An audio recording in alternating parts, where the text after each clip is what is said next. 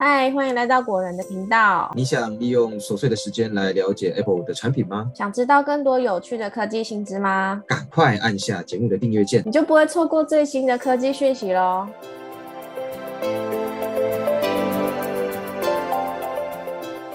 好的，我们现在跟大家打个招呼，也跟大家拜个年哦。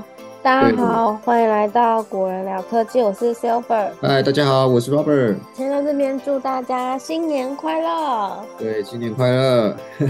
那就请大家多担待我这个有点有点哑的嗓子哦，因为我磁性的嗓的声音这样。没错，然后鼻音有点重，因为我刚出关哦，确诊之后出关，就赶快来帮大家整理个周报给大家听。今天呢，我们有四则新闻周报啊，不对，有五则新闻周报。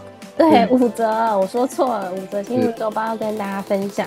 那第一则呢，来个这个重磅新闻，就让我们 Robert 先开个头。好了，那第一则呢？哎，怎么样？怎么怎么办？怎么这个沙哑的声音会会传染？是不是？我怎么也开始觉得喉咙怪怪的？不可能，你之前才确诊过，少在那边。好了，我们来开始第一第一则新闻了啊。第一则新闻呢是苹果推出新的 Mac Mac Mini。那搭载了 M2 与 M2 Pro 晶片，那它的售价呢是一万八千九百元起。呃，苹果在前几天呢，终于推出了 M2 Pro 与 M2 Max 芯片，也一并升级了十四寸与十六寸的 Mac Pro，同时呢，连带也把二零二零年的 M1 版的 Mac Mini 也升级到了 M2 与 M2 Pro 的规格。那 M2 版处理器呢，它有八核心 CPU 跟十核心 GPU。记忆体的部分最高支援二十四 GB，那 M2 Pro 版呢，则是有十二核心的 CPU，其中有八个高性能核心跟四个高效率核心，GPU 则是十九核心，记忆体最高支援到三十二 GB 哦。那以下这两款机型呢，它都具备了以下这几几样相同的东西哦，包含了两个 USB A 的连接埠，那一个 HDMI 的连接埠。以及一个十 GB 的以太网路孔，那还有呢一个三点五 mm 的耳机插孔，它而且这两款机型呢也都支援 WiFi 的六一跟蓝牙的五点三。那搭载 M2 的 Mac Mini 呢，售价是一万八千九百元起，教育优惠价是一万五千七百元起。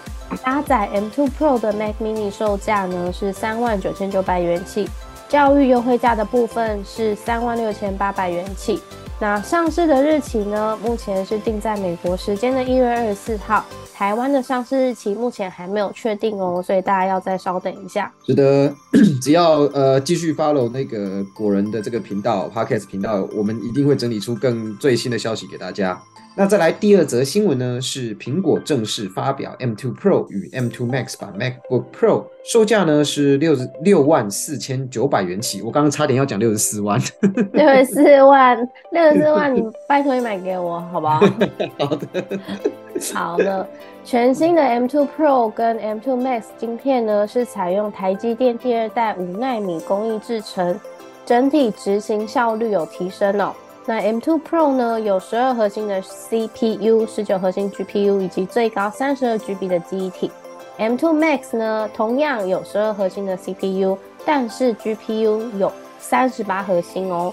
记忆体呢，最高也提升到了九十八 GB。那苹果也表示哦，M2 Pro 的 CPU 搭载了八个高性能核心和四个效率核心，效能呢比 M1 Pro 快达百分之二十。那 GPU 呢，也搭载了更大的 L2 快取记忆体，那绘图的速度呢，比 M1 Pro 快上了百分之三十，而 M2 Max 的绘图效率呢，也比上一代的 M1 Max 快上百分之三十。两款全新的 MacBook Pro 都支援 WiFi 六一无线网络技术，可以提高更高的传输速度，支援高达六十赫兹 8K 显示器或者是两百四十赫兹 4K 显示器的连接。提供三组 Thunderbolt 四接口以及 Make Safe 三充电。除此之外呢，呃，MacBook Pro 的续航力也达来到了二十二小时，是苹果产品历年来最高的续航时数。那搭载了 M2 Pro 与 M2 Max 版的 MacBook Pro，将会在一月二十四日开始在美国、加拿大等多个国家贩售。台湾呢，因为还有 NCC 审核的关系哦，所以上市的时间还未定。价格的部分呢，配载 M2 Pro 的全新十四寸 MacBook Pro 售价是六万四千九百元起。教育价的话是六万元起，那搭配 M2 Pro 的全新十六寸 MacBook Pro 售价呢，则是七万九千九百元起，教育优惠价是七万三千五百元起，整体来说都比上一代还要都涨价了。那第三则新闻呢，是如果想要花少少的钱呢，就能使用动态岛，你或许该等 iPhone 十五。苹果在 iPhone 十四 Pro 上取消了刘海，并加入了动态岛的设计，让原本呢只局限在硬体部分的刘海哦，变身成为最受瞩目的焦点。但是 iPhone 的动态岛呢，只有在比较贵的 iPhone 十四 Pro 与 iPhone 十四 Pro Max 上有提供。但是根据彭博社记者马克·古尔曼最新的报道表示，iPhone 十五全系列机型都会改成动态岛的设计。那 iPhone 十五全系列规格大小呢，都会跟 iPhone 十四一样，采用六点一寸以及六点七寸的 OLED 面板，也会跟十四一样呢，分类为 Pro 以及非 Pro。所以整个 iPhone 十五系列的尺寸大概会是这样子的：第一部分呢是六点一寸，会有 iPhone 十五以及 iPhone 十五 Pro；第二部分是六点七寸，会有十五 Plus 跟十五 Pro Max。那马克·古尔曼呢还说，Apple 计划将 iPhone 十四 Pro 独有的动态岛设计呢下放到一般版的 iPhone 十五与 iPhone 十五 Plus 上，也就是四款 iPhone 十五的机型呢都会有动态岛的设计。而这项消息呢，更早之前也曾经由分析师 Rose Young 提出，现在呢，则是又由马克·古尔曼证实了这项传闻。是的，那一样是传闻哦。那真实的也不是真实的消息啦，就是越接近十五的发表时间，就会有越多真实的消息释出。那大家可以再期待一下。是的。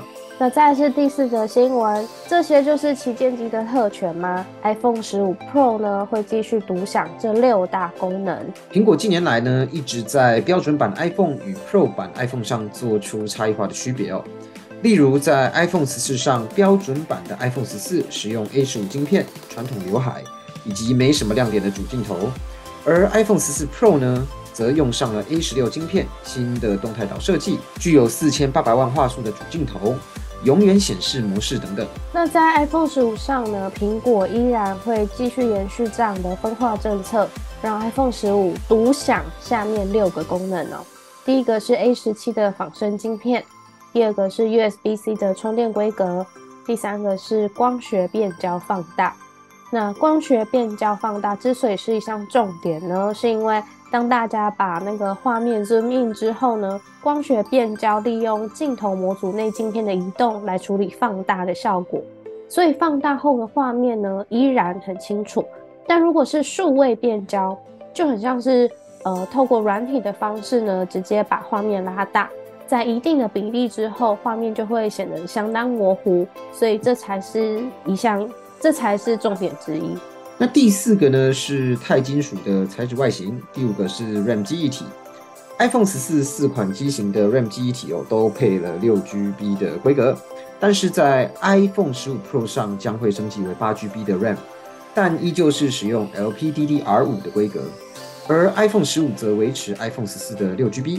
但是从 LPDDR4X 升级为 LPDDR5 哦，后台呢能够处理的多功任务也会增加。再来是最后一项独享的功能，就是固态按键。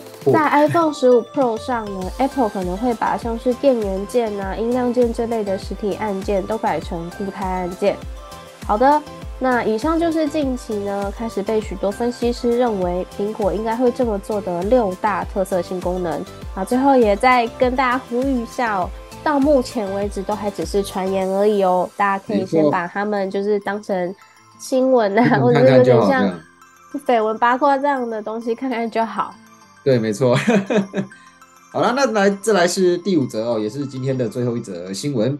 呃，用 Apple Maps 就可以带你去停车场，还能帮你预约车位。苹果呢，在最新的 Apple Maps 版本中，将会与第三方服务 Spot Hero 合作。你可以透过 Apple Maps 地图呢，找到目的地附近的停车场，然后点击选单右下角的更多选项，里面就会看到一个停车的功能。那这项功能呢，提供了超过八千个停车场的预约服务，而且和 Apple Maps 地图整合。预约完以后呢，你就可以直接用地图导航到你刚刚预约的停车场去，感觉起来呢非常的方便。不过呢，这项功能因为是和第三方服务 Spot Hero 合作提供哦，所以目前呢仅限美国与加拿大可以使用。未来除非和更多当地的业者合作，可能才有机会拓展到其他国家。好的，以上呢就是这礼拜的五则科技周报，不对，没错，五则科技新闻。哦，五则科技新闻，对，科技周报科技新闻。好，希望大家会喜欢哦。那最后呢，我跟 Robert 在这边祝大家新年快乐，新年快乐，虎年行大运。好的，那喜欢本集节目的朋友，不要忘记给我们五颗星，然后也要记得把果仁聊科技分享给更多其他的朋友哦。那我们下次下集节目见，拜拜，拜拜。